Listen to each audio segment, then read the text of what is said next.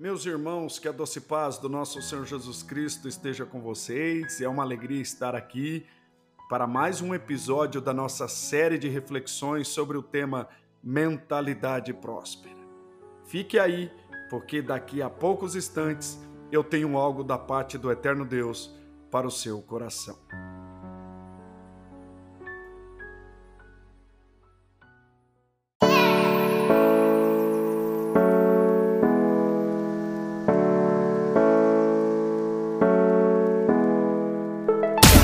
Começa agora mais um podcast com o pastor Júlio César.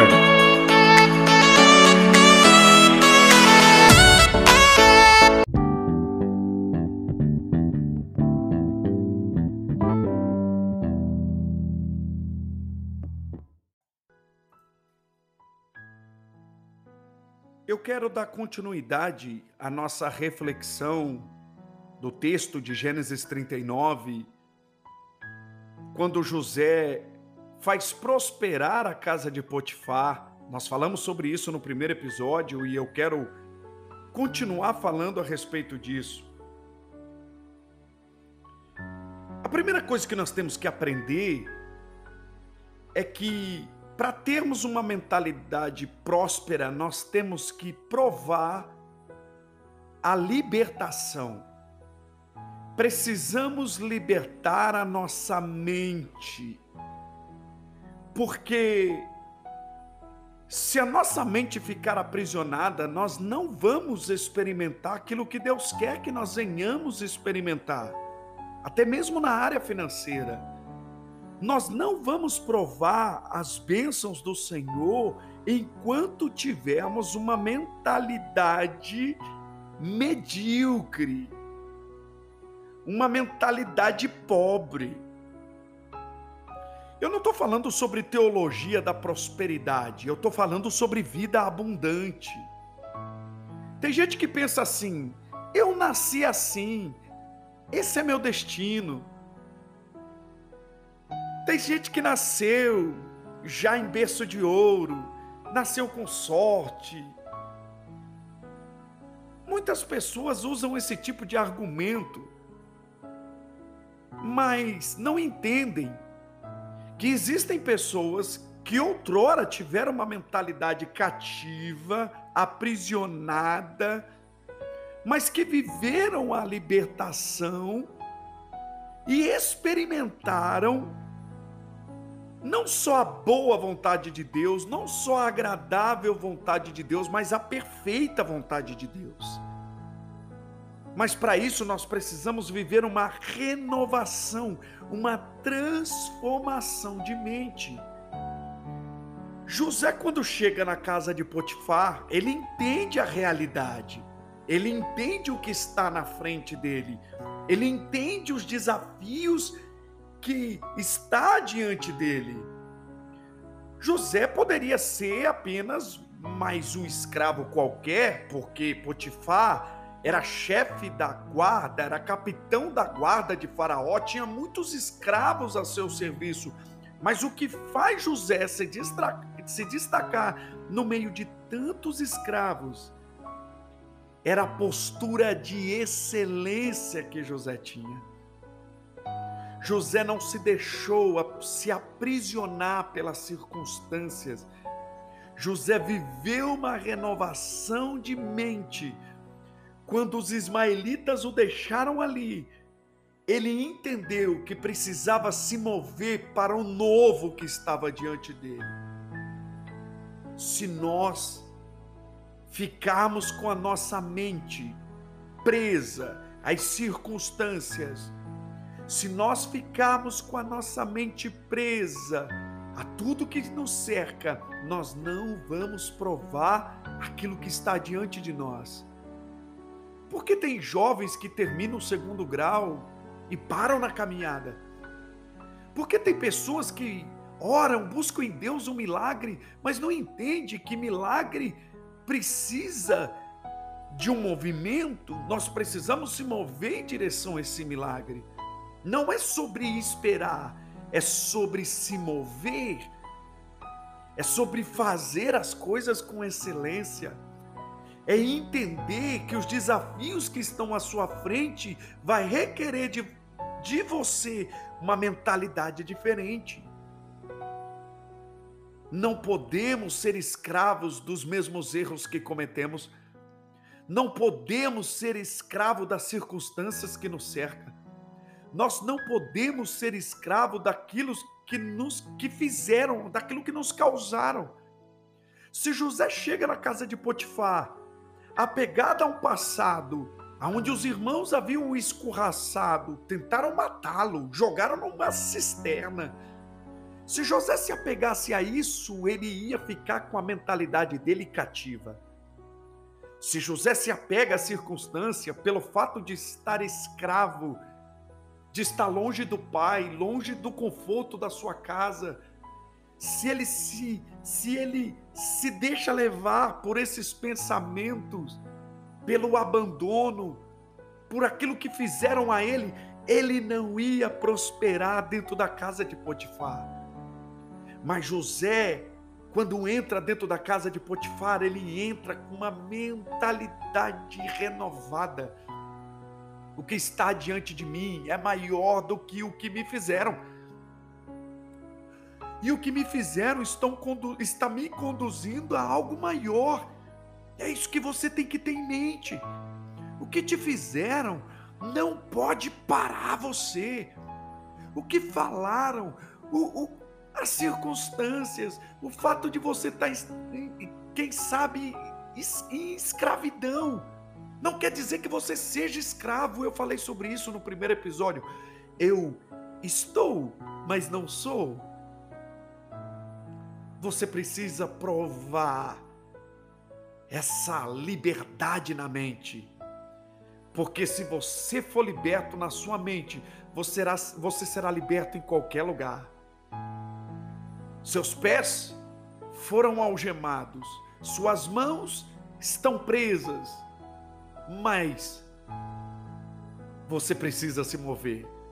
Os pés de José foram algemados, as mãos de José estavam presas, ele não tinha mais liberdade de ir e vir, mas a mente dele estava liberta. Rompa com a liberdade de com a mentalidade de miséria. Rompa com a mentalidade de sabe, de vitimismo. Pelo que disseram, pelo que falaram, pelo que te causaram, rompa com isso e avance para o que está diante de você. Segunda coisa que eu aprendo com José é que só, só viveremos uma mentalidade próspera se cuidarmos bem do que é dos outros. José cuidou bem da casa de Potifar, mesmo a casa de Potifar não sendo a casa dele. O zelo de José pelas coisas que não eram dele fizeram-o prosperar José cuidou dos negócios do seu pai, ele cuidava da casa do seu pai. Quando ele estava escravo, ele citou, quando ele estava escravo na casa de Potifar, ele cuidou da casa de Potifar. Quando ele se tornou prisioneiro, ele cuidou da prisão, da cela dele. Ele cuidou dos sonhos do copeiro e do padeiro quando esteve diante de Faraó, ele zelou pelo sonho de Faraó, ele zelou pelo lugar que Faraó colocou. Olha a mente de José. Ele estava pronto para qualquer desafio. Tem gente que não cuida bem de nada, porque quem não cuida bem do que é dos outros não vai cuidar bem daquilo que Deus o confiou. Quem não cuida do que é seu, também não vai cuidar do que é dos outros, e quem não cuida do que é dos outros, também não cuida do que é seu. Porque a excelência está em fazer tudo que confiam a você de maneira zelosa. Tem gente que tudo que faz, faz de qualquer jeito, é, é mente de escravo. Tudo que faz, faz de qualquer jeito. Tudo que faz, faz pela metade. Tudo que faz, tudo que pedem para fazer, deixa para amanhã. Tudo que vai fazer, faz de qualquer jeito, ou deixa para a última hora, porque daí entrega de qualquer jeito, porque não teve tempo. Gente com mentalidade de escravo não tem zelo por aquilo que lhe confiam. A Bíblia diz em Lucas, capítulo de número 16, verso de número 12, a Bíblia diz que se nós não cuidarmos daquilo que é dos outros com excelência, Deus não nos dará aquilo que é nosso. Lucas 16, verso 12, leia a primeira parte. Sabe por que muita gente não prospera? Porque não zela por aquilo que os outros lhe confiam.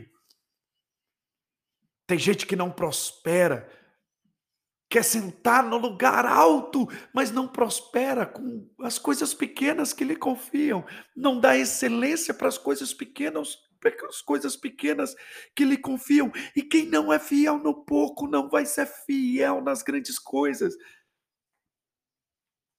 Precisamos romper com essa mentalidade medíocre e dar excelência a tudo que fazemos. Faça bem feito tudo que lhe é confiado porque o que faz Potifar admirar José é que José cuidava da casa de Potifar como se fosse dele.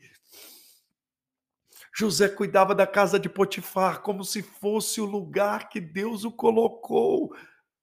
Mesmo talvez ele ainda não tendo noção que a casa de Potifar era só passageira, o trono, o governo do Egito era o, o lugar que Deus o estava conduzindo mesmo dentro do processo, ele dava excelência para o processo. Deixa eu te falar, não espere chegar onde Deus quer te colocar para fazer com excelência. Faça com excelência no processo, dê excelência à sua caminhada. Mais uma verdade: só devemos investir aonde Deus está investindo. Todo Todo homem que tem uma mentalidade próspera, ele investe naquilo que Deus investe. A Bíblia diz que Potifar viu a prosperidade de José e investiu nele. Porque José entendeu que a casa de Potifar foi um lugar que Deus o colocou e por isso que José investiu na casa de Potifar. Quando eu invisto naquilo que é de Deus, Deus investe naquilo que é meu. Dê excelência para aquilo que Deus te deu, que Deus te dará excelência naquilo que você está fazendo. A Bíblia diz que Potifar viu a prosperidade de José e investiu nele. Cada vez lhe dava mais autoridade sobre a sua casa, porque via que Deus era com ele. Nós precisamos mudar a nossa forma de pensar. A mentalidade medíocre faz a gente investir só naquilo que vai nos dar retorno. A mentalidade medíocre só faz a gente investir, é, é, sabe, naquilo que, no, que é do nosso interesse. Não, invista naquilo que é interesse do reino de Deus. Invista naquilo que é importante para Deus. Cuide daquilo que é importante para Deus, que Deus vai cuidar daquilo que é importante para você. Porque quando investimos naquilo que é de Deus, Deus nos dá autoridade. Quando investimos naquilo que Deus está investindo, Deus nos dá autoridade. Porque a autoridade que José recebeu na casa de Potifar foi porque ele investiu. Ah, ele investiu no lugar que Deus o colocou. E vista no lugar que Deus te colocou. Ainda que esteja tudo contrário, Ainda que você olhe, esteja tudo contra você, invista no lugar que Deus te colocou. Floresça no lugar que Deus te plantou. Não espere as coisas favorecer, porque a gente quer investir quando as coisas nos favorecem. A gente quer investir quando o nosso pastor nos admira. A gente quer investir quando o nosso chamado é reconhecido. Não, Deus quer que você invista quando tudo está contra você. Deus quer que você invista quando tudo parece não te favorecer. Invista no lugar que Deus te plantou. Floresça no lugar que Deus te colocou. Porque Deus vai te honrar. Se quisermos ser pessoas prósperas, temos que mudar a nossa forma de pensar. Mas uma verdade: precisamos ser bênção no lugar que Deus nos coloca. Porque se formos bênção no lugar que Deus nos coloca, nós seremos bênção para uma geração. A Bíblia diz que Deus abençoou a casa de Potifar por causa de José. José era uma bênção e o ambiente que ele estava se tornou abençoado.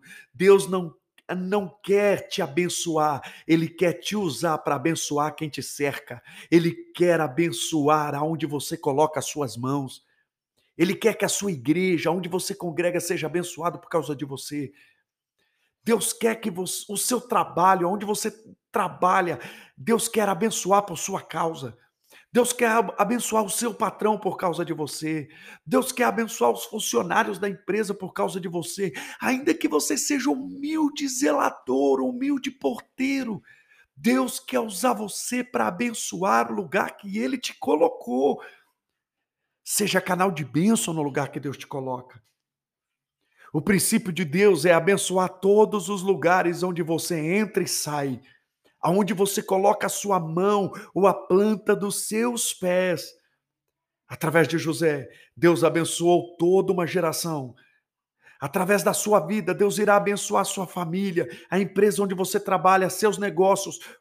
As bênçãos geracionais vão alcançar a sua vida, a vida dos seus filhos através de você. Receba essa palavra em nome de Jesus. Que Deus te abençoe, que Deus te guarde, que Deus te proteja. O que eu recebi do Senhor, isso também vos entreguei.